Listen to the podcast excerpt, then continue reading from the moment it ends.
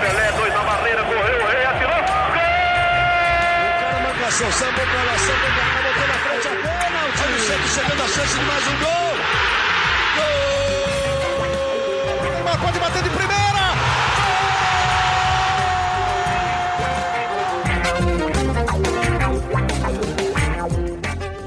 Um orgulho que nem todos podem ter. Eu sou Leonardo Bianchi, esse daqui é o Gé Santos, podcast semanal do Peixe aqui no Globoesporte.com. Santos que poderia ter goleado tranquilamente o Botafogo de Ribeirão Preto, mas venceu por 2 a 0 apenas, dá pra dizer apenas até, na Vila Belmiro nessa segunda-feira, em um jogo que foi marcado principalmente pelo retorno dos lesionados e especialmente pelo retorno do venezuelano Soteudo, que não estava lesionado, esse sim estava no pré-olímpico, foi poupado no clássico contra o Corinthians e mostrou o quanto ele é importante. E aí a gente vai falar também aqui se ele fica, se ele não fica, tem proposta do Atlético Mineiro, tem um embrólio com, com o Atipato do Chile. E para falar muito disso, vamos apresentar de cara aqui o nosso reforço. Ficou aqui, demorou um tempinho para ser regularizada e finalmente saiu no bid. Bruno Gilfrida, tudo bem, Bruno? Tudo bem, Léo, e você? Demorou um tempinho porque entrei de férias, né? Logo que cheguei, entrei de férias. E documentos internacionais também, transação. Jogou Mundial, voltou, voltou depois porque jogou Mundial. Pois é, a transação internacional demora para chegar os documentos, né? Mas tô de volta. Tô de Tá, volta. tá de volta, seja muito bem-vindo. Agora vai estar aqui no nosso time, semanalmente, falando com você, torcedor Santista, e trazendo as informações. Arthur Capuani na minha direita aqui. Tudo bem, Arthur? Tudo bem, Leozinho? A gente tá aqui sempre na lateral, voltando. Maracá, tacando. Você dá profundidade, Tá tal qual aqui. os laterais do Santos, né? Exatamente, exatamente. O Bom. Arthur é aquele jogador chato, reclama bastante. Ah, é, né? Reclama, Eu reclama com o técnico, reclama com o É, elenco. é. mas, mas faz parte, né, cara? Mas ele, ele mata no peito e faz gol, Ah, pelo é, menos. Com Aí, certeza. Ó, tá vendo? E falando então, falando de outro loiro, então, não falando do Arthur, o Soteudo voltou e voltou muito bem, né, Gilfrida? Ele de novo mostrou quanto ele é importante pro Santos e mostra de novo, como a gente tem dito aqui, que não pode sair de jeito nenhum, né? Exatamente. Ele participou é, decisivamente do primeiro gol, né? Não foi dele a assistência, mas ele começou a jogada com um belo passe pro Sacha e depois deu assistência pro, pro próprio Sacha fazer o segundo gol. Mas além disso, ele consegue fazer o que nenhum jogador vinha conseguindo, né? Jogadas individuais. Ele ele desmonta a defesa do adversário, ele, o Santos não fica com aquele futebol mais burocrático, né? O Santos consegue ser um pouco mais ousado, digamos, com o Soteldo em campo. Não sei se o Arthur concorda. Concordo 100% e ele tenta muito, né? A gente viu ainda um Soteudo e o próprio Gesualdo falou que o Soteudo não tá 100% e a gente realmente não viu o Soteudo no máximo da forma dele, até fisicamente, a gente estava comentando, parecia que ele estava um pouquinho acima do peso, só de olho, assim, a gente não tem nenhuma informação é, física, O fisiológica, que faz um né? pouco de sentido se você for pensar que a pré-temporada Faz. do Santos começou na primeira semana de janeiro e nessa primeira semana ele já estava na Colômbia com a seleção venezuelana. né? Não, e, e o Gesualdo até fala da questão física. Ele fala que o Soteldo veio abaixo Isso, fisicamente. Exatamente. E fala que, mas que o Soteiro já tem um entrosamento com o resto do time, então é, ele sim é um jogador importante e ele tentou muito. Ele errou muito, mas tentou, sempre incomodando. E se você pegar um mapa de calor ali do ataque do Santos, principalmente no primeiro tempo, a maior parte é pelo lado esquerdo com ele, sempre. Porque E ele com o Felipe Jonathan também. com o Felipe Jonathan. Ajudou muito, jogou muito bem. Inclusive, o Felipe Jonathan, um belo drible no início da jogada, né? Sim, a bola sai do Felipe Jonathan, Pro chega no gol. Soteudo, que passa por Isso. cima pro, pro Sacha, Uhum. e aí o cruzamento no Sanches e falando também... Bom, vamos terminar de falar do Soteudo, né? Mas o Sanches partidaça de novo, né? Também ajudou muito, fez o, o primeiro gol, né? E jogou muito, jogou demais. Bom, o, o, o Soteudo, pra mim, ele tem uma característica que é muito importante pro time do Santos, principalmente pelo que a gente falou agora no começo aqui, a gente tava falando antes aqui da gravação também, que o, o time do Gesualdo é um time que toca mais a bola, é um time, como, como disse Arthur aqui há pouco, meio barcelonista, né? Ele vai rodando, rodando a bola, não tem pressa pra chegar no é ataque, né, aquele Gilfrida? handball com o pé, né? É, ele não tem pressa pra chegar Bela no gol. definição. Ele vai, vai, vai, e aí a bola na hora que chega no Soteudo, pelo menos você tem uma profundidade, você tem o drible individual e você tem a, a jogada pra quebrar a linha adversária, né? É, acho que o, a principal diferença, claro que são só cinco jogos até agora, mas a gente já consegue ver que o time do Gesualdo parece não ter tanta pressa quanto tinha o time do Sampaoli para definir jogada, para resolver logo o jogo.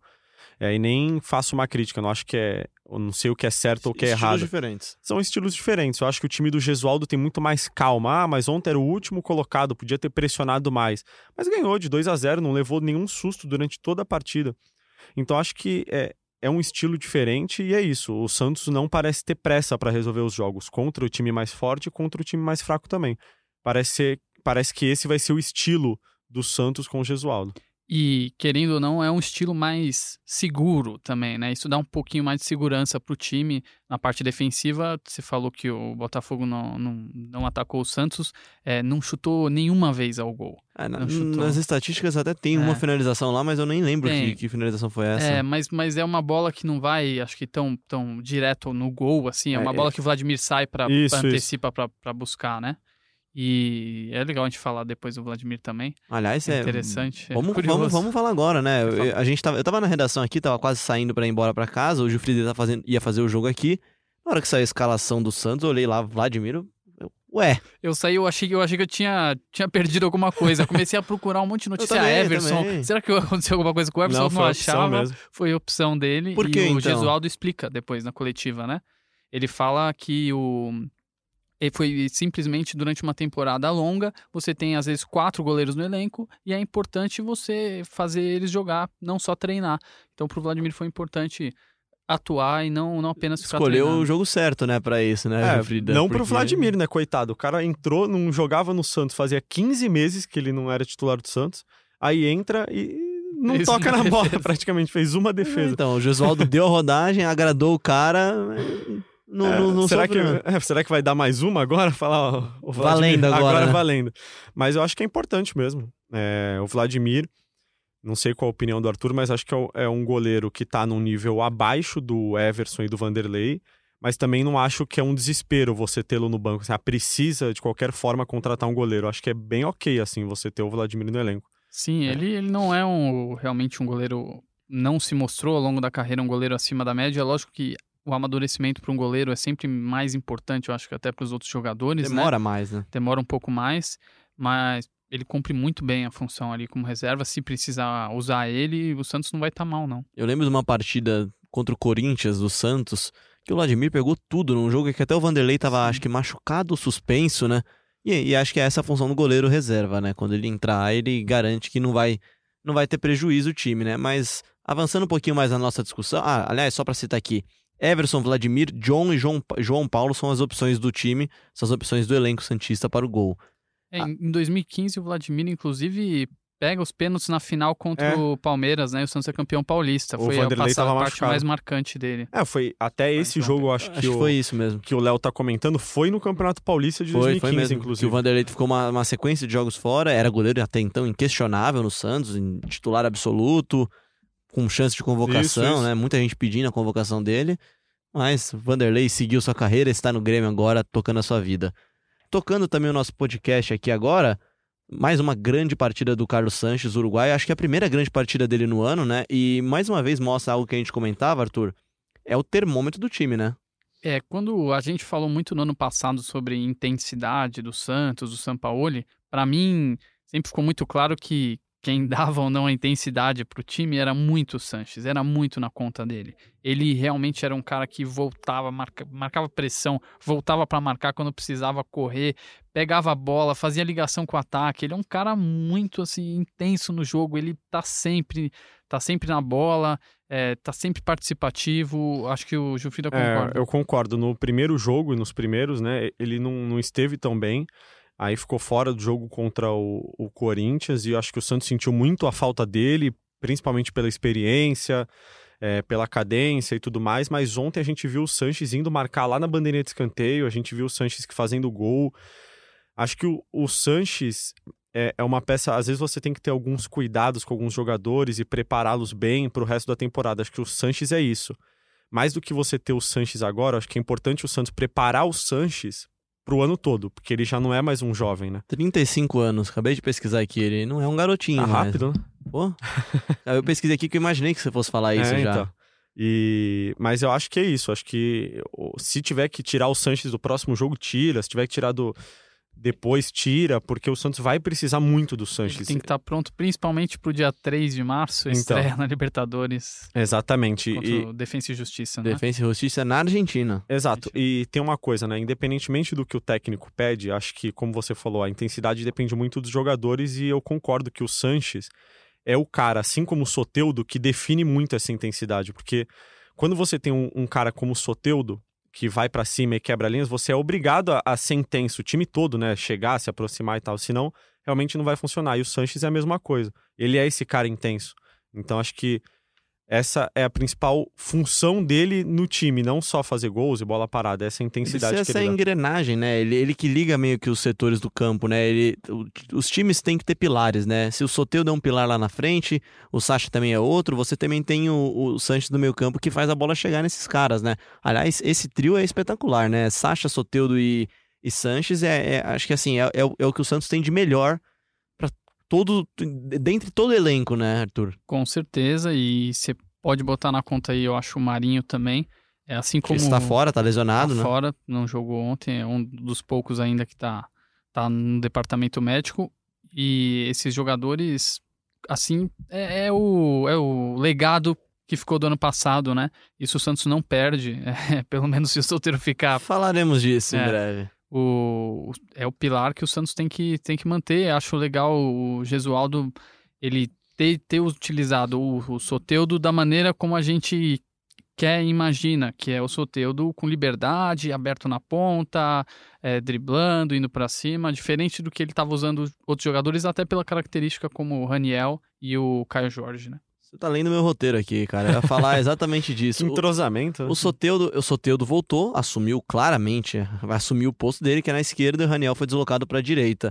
E não sei, não me convenceu, não, ele não se, para mim ele não estava se sentindo à vontade lá. Não sei se é muita pegada dele. No jogo que ele foi melhor, que foi a vitória contra a Inter, Inter de Limeira, né? Isso, que ele fez dois Que ele gols. fez dois gols, ele tinha o pé bom pra pra puxar pra dentro e bater pro gol. Uhum, do lado esquerdo. do né? lado, do lado esquerdo. Do lado direito, eu- eu senti que ele tava um pouco incomodado, que ele não, É. ele não é o cara de ir pra linha de fundo, né?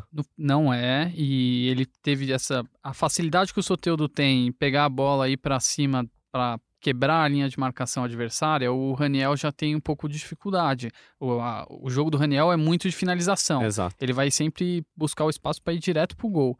O Soteudo tem uma característica completamente diferente. É, em determinado momento, no final do primeiro tempo, o Gesualdo joga o Soteudo lá pro lado direito e joga o Raniel para pro lado esquerdo. E o Gesualdo, inclusive, falou sobre isso, falou que a ideia dele é utilizar o Soteudo nos dois lados do campo.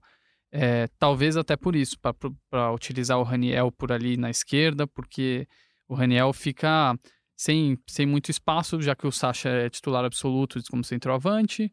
É, às vezes ele pode usar o Uribe ali também. Então, essa troca do Soteudo de lado pode ajudar o Raniel, que ficou bem apagado mesmo no jogo, saiu aplaudido. É uma, é uma solução Mas- que o Gesualdo cria até pra dar chance pro Raniel, né? Uma É. refor- Querendo ou não, é um reforço que chegou, não é tão badalado, mas é um reforço, né? Um dos poucos reforços da temporada, né, Bruno? É, e a única coisa que eu discordo um pouco do Gesualdo é que ele falou na coletiva que gosta de tirar o jogador da zona de conforto, pôr o Soteldo na direita, pôr o Raniel na, na esquerda. Só que eu acho que às vezes ele vai perder muito desses jogadores, né? E eu acho que é importante que o jogador esteja onde ele se sente melhor. E ontem no jogo, claramente, o Soteldo não estava se sentindo à vontade jogando pela direita. Então acho que eu entendo o Gesualdo, é importante ele tirar o jogador da zona de conforto, mas não sei se trocar de lado assim um jogador que tá tão acostumado a jogar seja produtivo. E eu acho que o Raniel tá jogando pela direita porque o, o Gesualdo também não gostou das outras peças jogando por ali e ainda não tem o Marinho. Mas eu acho que o Raniel vai ser o substituto do Sacha no futuro próximo. É, pode ser, acredito que sim. O, inclusive o Uribe, né, que, que também disputa essa posição centroavante, ele teve uma troca de numeração, e a numeração dele saiu de 9 para 20. Ele perdeu a camisa 9. Não sei se isso significa alguma coisa, a teoria da conspiração 100%, Eu acho que mas significa que ele não é o 9 do Santos. Não, É, na verdade, a informação que a gente tem é que foi ele que pediu. Ele já ele que jogou. pediu? Ele já jogou com a camisa 20. Então. Ele era o 20 no Flamengo, ele era o 20 no, no time anterior, que eu não vou lembrar agora qual era. Mas é- era o número dele, assim. Então, e o... falta de informação. E aí, só que o 20 era do Jobson, né? Ele pediu pro Jobson, o Jobson pegou a 8, que Oito. era do Cueva.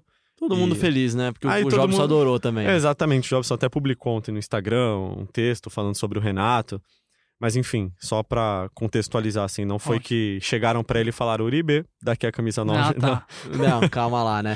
Mas se tem uma coisa legal, acho que talvez o Soteldo não tenha gostado tanto, mas se tem uma coisa legal dessas variações é que o Campeonato Paulista, até pelo que vem se desenhando para o Santos, é o lugar ideal para o Santos testar, né? O Santos tem ainda mais um mês, pelo mais um mês pelo menos, não, mais um mês ainda, mais de um mês até, né? Estreia no dia 3 de março na Libertadores para estar tá pronto e tem a chance de testar num grupo que ele é líder. É o único, aliás, é o único dos grandes que lidera o seu grupo, né?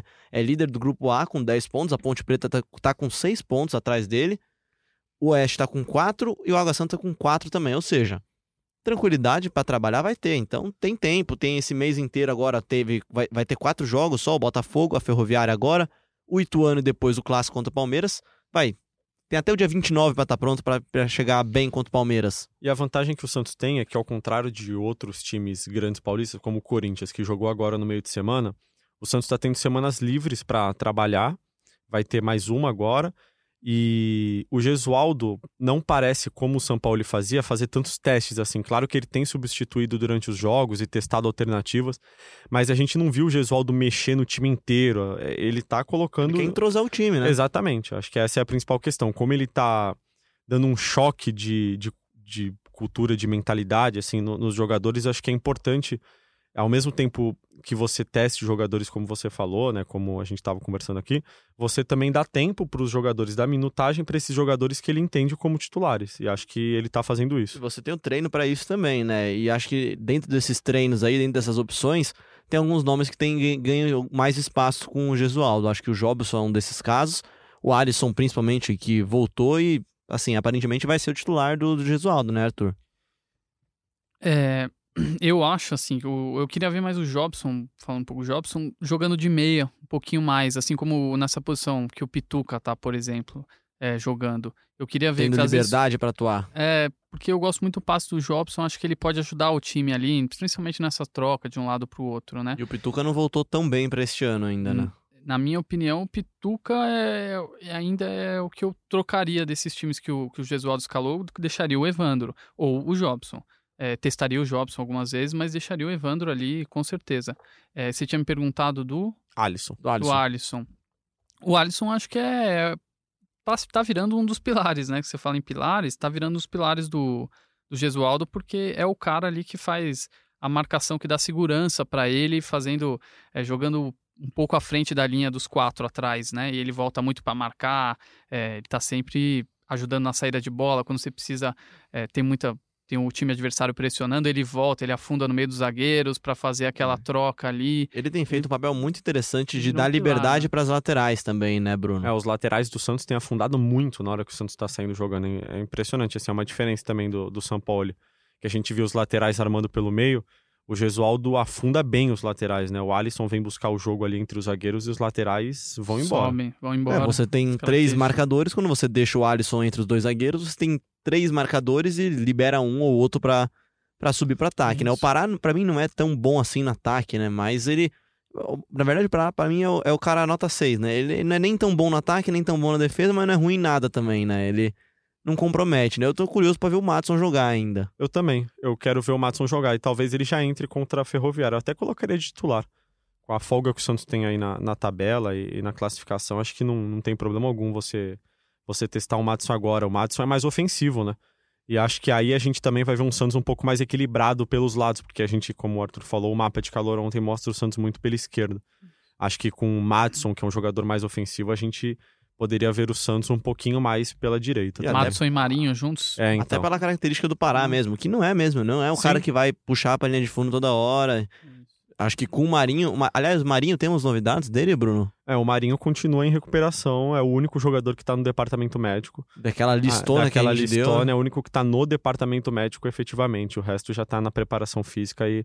Veríssimo e Madison já devem voltar contra a Ferroviária. Havia uma expectativa de que eles voltassem agora, mas não voltaram. A comissão técnica do Gesualdo, é, pelo que eu tenho escutado, é muito prudente, assim, nessa questão de não acelerar retorno de jogador. O Aguilar parece que estava bom, só que também nem entrou no banco, é, eles, então. eles dão uma segurada. Começo né? de temporada, não precisa forçar, não precisa, não precisa, esticar essa corda ainda, né? Exatamente, ainda mais contra o último colocado do Campeonato Paulista, né? E aí o Aguilar e o Arthur Gomes já estão também na preparação física, mas estão um passo atrás do Veríssimo e do Madison, que já estão trabalhando com um grupo e fazendo alguns trabalhos de recondicionamento.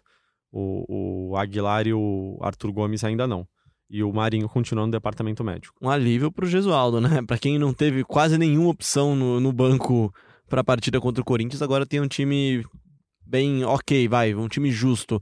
E uma das principais opções, como a gente tem falado aqui, é o Soteudo, que teve até um episódio, assim, eu achei um pouco curioso, né? Antes da partida contra o Botafogo, o agente dele foi se reunir, foi na Vila Belmiro, né? E foi se reunir com o departamento jurídico do clube, né, Bruno? Exato. É, tem um embrólio grande aí envolvendo o Soteudo, né? Mais uma confusão, né? É uma situação bem complexa, assim. O Santos comprou o Soteudo do, do Achipato no ano passado é, por 3,3 milhões de dólares, mais ou menos.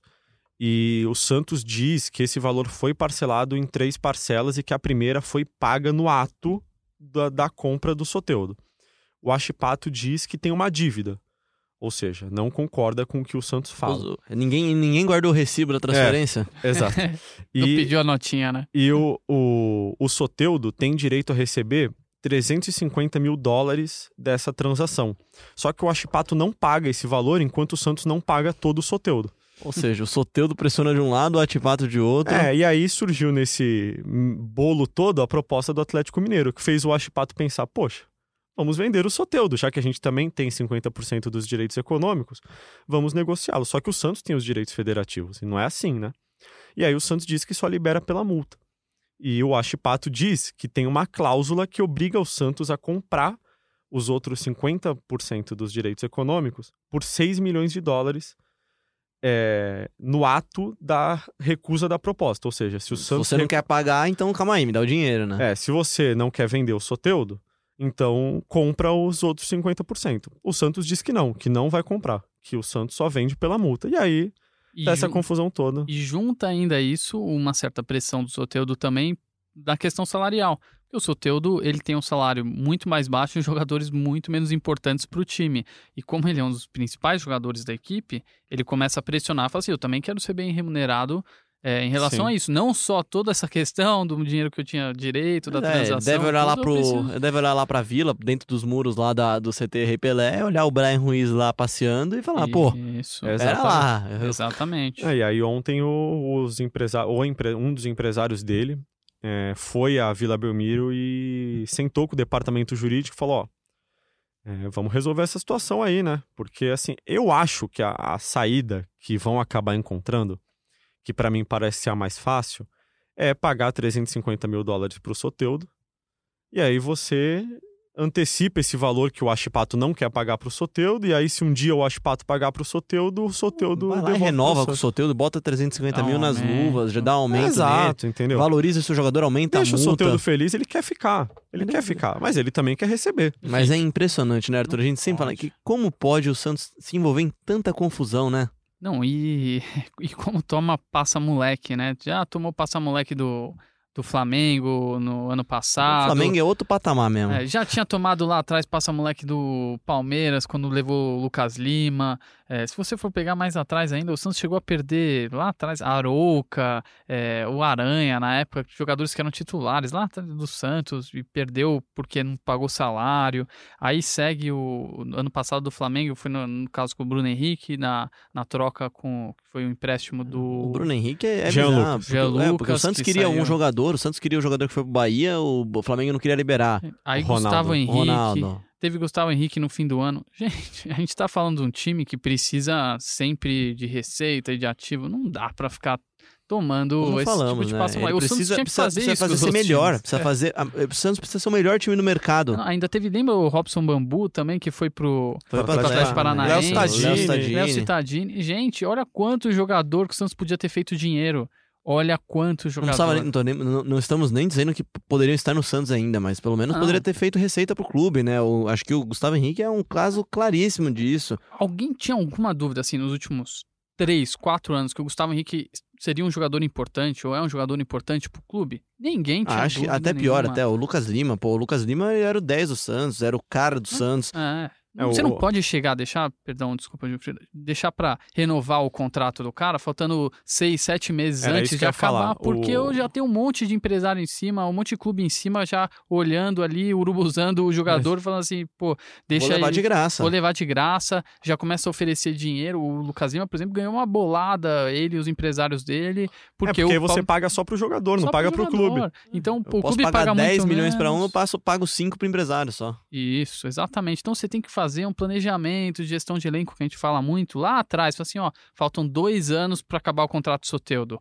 Ah, faltam dois anos, então vou renovar. Por... O Soteudo não vai, do- de uma hora para outra, nos próximos dois anos, começar a jogar mal pra caramba. Ah, e pode até jogar Mas- mal, mas vai oscilar. E aí Não, depois vai mas voltar a jogar bem. Você sabe Mas que é um isso bom faz jogador. parte do, do futebol, cara. Exato. Você não pode Mas o- dar esse luxo de perder o Mas jogador. qual que é a possibilidade, sim, se você pudesse apostar, você diria que daqui a um ano e meio o Soteudo vai estar numa péssima fase? Não. Não. A possibilidade é muito maior dele Ele tá continuar vendido. sendo um jogador importante. Então você fala assim, faltam dois anos para acabar o contrato, eu vou renovar por mais quatro. Esse é um jogador que eu posso renovar por mais quatro. O Brian Ruiz você não assina por quatro anos. Não deveria. Porque é uma aposta. Você não sabe Nem o o que vai ser Cueva. do cara.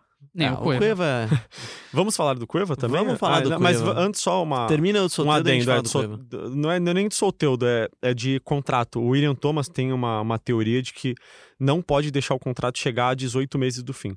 Ele tem Isso. razão. É esse o período. Perfeito. Se o William É. Thomas estivesse no Santos há mais de 18 meses, por exemplo, a gente não Não. estaria falando disso agora. O William Thomas está no Santos desde do, de agosto do ano passado, salvo engano, né? Vamos ver como é que será o trabalho dele, mas é, é essa linha de trabalho dele é, em relação à questão contratual.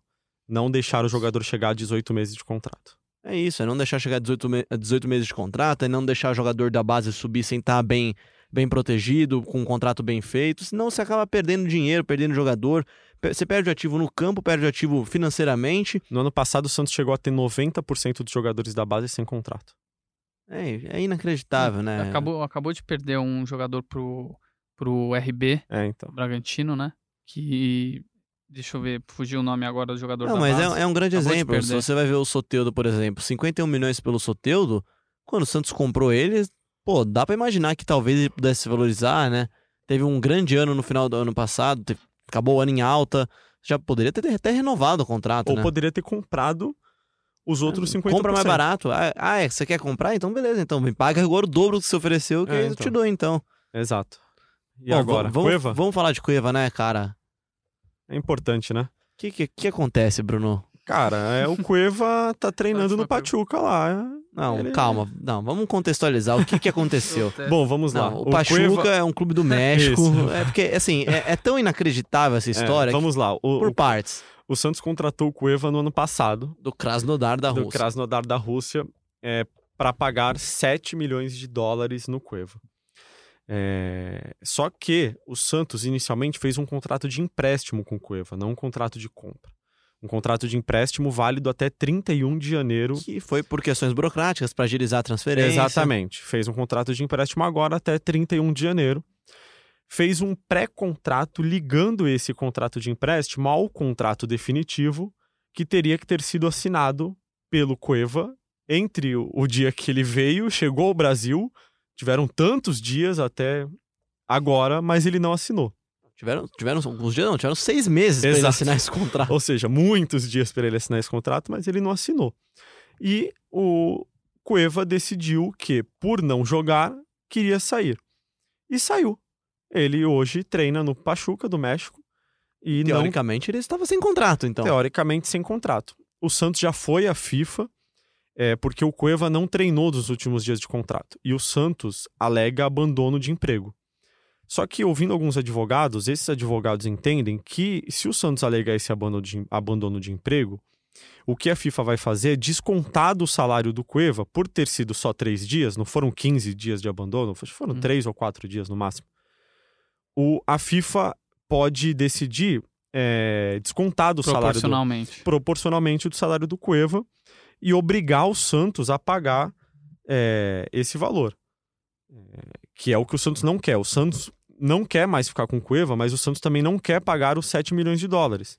Porque o Cueva não assinou o contrato definitivo. Se eu pudesse apostar, fazer uma aposta rápida aqui, eu diria que os russos do Krasnodar, eles não são tão inocentes assim. Não, então não, eles não é não- possível, cara. É, os russos que não tem nada a ver com essa história, se Santos assinou ou não assinou, os russos que na teoria só venderam pro Santos, eles vão falar: eu quero meus 30 milhõezinhos aqui na mão. É negócio de filme, né? Máfia russa. Vai chegar e vai cobrar o Santos, Não, cara. ô, ô, Arthur, fala uma coisa. É, se você fosse do Krasnodar, você chegaria pra você e falar: ô, ô, ô, gente, vocês não conseguiram fazer o Cueva assinar um contrato em seis meses? O que, que, que, que Ah, aconteceu? O o leva o cara na Mob Dick lá pra assinar o contrato, cara. que, que, que Ó, aconteceu nesses eu seis peguei, meses? eu peguei aqui a notícia, não foram seis meses, na verdade, eu até me enganei aqui. É mais, né? O Santos, o Santos anunciou a chegada dele no dia, no dia 2, não, no dia 7, isso, no dia 7 de fevereiro de 2019. Então, teve quase um ano pra ele... 369 dias, 52 semanas e 7 dias, se você quiser. Então, em sete meses. É, sete dias. É inacreditável, cara. É inacreditável. É, é realmente muito complexa essa história e aí essa, essa briga tá na FIFA, porque o Pachuca pediu à FIFA a transferência do Cueva, é um trâmite normal, é, e o, o Santos tem um prazo, teve um prazo para responder. Ao mesmo tempo, o Santos entrou na FIFA é, com uma ação contra o Cueva e tentando transferir essa dívida para o Pachuca. Essa dívida de 7 Se o milhões de Santos dólares. consegue fazer isso, assim, aí, aí eu venho Ah, aqui e aplaudo o Santos e falo, cara, realmente o que vocês fizeram Não, foi muito Mas, bem é, feito. é, eu também assim, não vejo como em que a qualquer linha vai... torta, o Mas já, tá errado. já deixar chegar nesse ponto já tá errado. Você tem que Pode ser- até sair bem, mas O deixar cara tá chegar... treinando no outro clube. Você tem. É, não, e não só, trei, não só tá treinando, assim, não é que alguém contou pra gente que ele tá treinando. Não, não, não, não. O Pachuca colocou em sua TV oficial o Cueva treinando com a camisa do Pachuca. Foto dele, a mulher dele tá lá, tá lá no Pachuca, Exato, lá, tá, tirou foto. o jogo. Cara, Exatamente. Tá explícito. E o Cueva acho alega. esse, mas, é- gente, esse é um passa-moleque que, como disse o Arthur, cara, passou, deu um tapa na cabeça e foi embora. Tchau. Aquele Perdeu. pedala Robinho, O famoso sabe? perdeu o Playboy. É assim, é, é um negócio que tá meio complexo, mas ao mesmo tempo é muito simples, né? O Cueva não tem um contrato assinado com o Santos e o Santos comprou o Cueva por 7 milhões de dólares e ainda não pagou. Ou seja, o Cueva já saiu do Santos. o É Santos vai pagar 7 milhões de dólares por nada, pra nada. Vai pagar por pagar. E aí a gente volta de novo. O Santos tem dinheiro sobrando, Arthur? Ah, era isso que eu ia falar. Deve estar nadando dinheiro? Não, Deve claro estar que ganhando não. a mega da virada. Vai pagar os É, 7 milhões de dólares agora. ser. Não, é inacreditável mesmo, cara. Mas, enfim, né? Acho que a gente explica bem essa situação do Cueva. O Gilfrida, agora no dia a dia do Santos, vai passar cada vez mais ficar em cima dessa situação aí, dessa história, pra, pra tentar explicar essa. É, que é inexplicável, né? É bem complexo. Eu não mesmo. contrataria a diretoria do Santos nem pra. Não, pra organizar meu ser- aniversário. É isso aí, exatamente. não dá, não dá. Não. Os caras vão esquecer de reservar o bar. vão- vão- É, é, não dá, Eles mas. vão Estamos- pagar o bar e não vai ter bebida. É, E, e estamos em ano eleitoral, hein? O ano promete ser agitado. Pois é, o ano promete ser agitado. A gente vai falar também muito de eleição aqui. Quem sabe trazer algum dos candidatos aqui, inclusive José Carlos Pérez, se ele quiser vir aqui explicar pra gente o que. que, Se que- conseguirmos falar com José Carlos Pérez. se ele quiser explicar o que acontece com o Cueva ou o que acontece com, com o Soteudo, a gente aceita que ele vir aqui, pode falar, o microfone tá aberto, o convite tá, tá feito Tem aqui. até um lugar pronto Tem um lugar na minha reservado. frente aqui, entre, entre o Arthur e o Jufrida. e é pra gente falar com o torcedor, não é pra falar com a gente, não, né? A gente sempre fala que nosso, nosso papel aqui é fazer uma ponte entre, entre eles e o torcedor, né? Mas enfim, que, que vocês esperam agora dessa sequência do Santos pra gente encerrar o programa? Enfrenta a Ferroviária no dia 16, fora de casa, em Araraquara. Enfrenta o Ituano e Itu, fora de casa também. Na outra semana, ou seja, semana livre de novo, e encerra o mês contra o Palmeiras, jogo antes da estreia na Libertadores. Olha, é, eu espero uma sequência relativamente tranquila, depois da vitória de ontem, que dá uma, um certo respiro para o Gesualdo trabalhar, ter uma semana de mais paz, sem tanta cobrança da torcida, sem reclamações sobre sua maneira de jogar.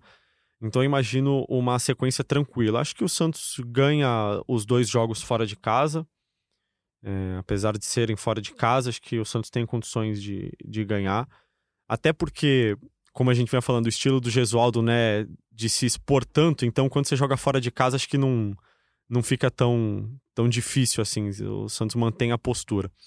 É, e o Palmeiras é o grande desafio antes da, da estreia na Libertadores. É um né? ótimo teste de fogo, inclusive, né? É, É. é, é meio ruim até, eu acho, enfrentar o Palmeiras, porque você, você pode ganhar Palmeiras, e jogar Palmeiras também vai estrear. é, mas você pode, vendo pelo lado do Santos, você pode ganhar e jogar mal, e aí você vai ficar com uma pulga atrás da orelha. É Você pode mim, ganhar e jogar é. bem, que é o, o melhor dos cenários, e você pode só jogar mal e perder ou empatar, que é o pior dos cenários. Então, Pra mim a questão essa, é- esses jogos são interessantes porque são os jogos em que você tá tá enfrentando times que te incomodam muito também. É, assim como foi com o Corinthians incomodou muito. Não é só o aquele jogo de Santos. time recuado, né? É, o Santos tava com muitos desfalques, mas é exatamente o que você falou agora. Não é diferente de você jogar contra o Botafogo contra a Inter de Limeira, que foram na Vila Belmiro e se fecharam. Agora você tá jogando com times que tem repertório de ofensivo. O Palmeiras tem, tem um elenco muito bom. Não pressionar. É, e, e começar a entender o que, que o time vai entregar pro restante da temporada, porque aí você começa. Você tá jogando um patamar de Série A, do Brasileirão, que tem outros grandes times que jogam parecido. E, e é o grande desafio do Santos a gente começar a ver como que essa estratégia do Gesualdo vai funcionar nessas ocasiões.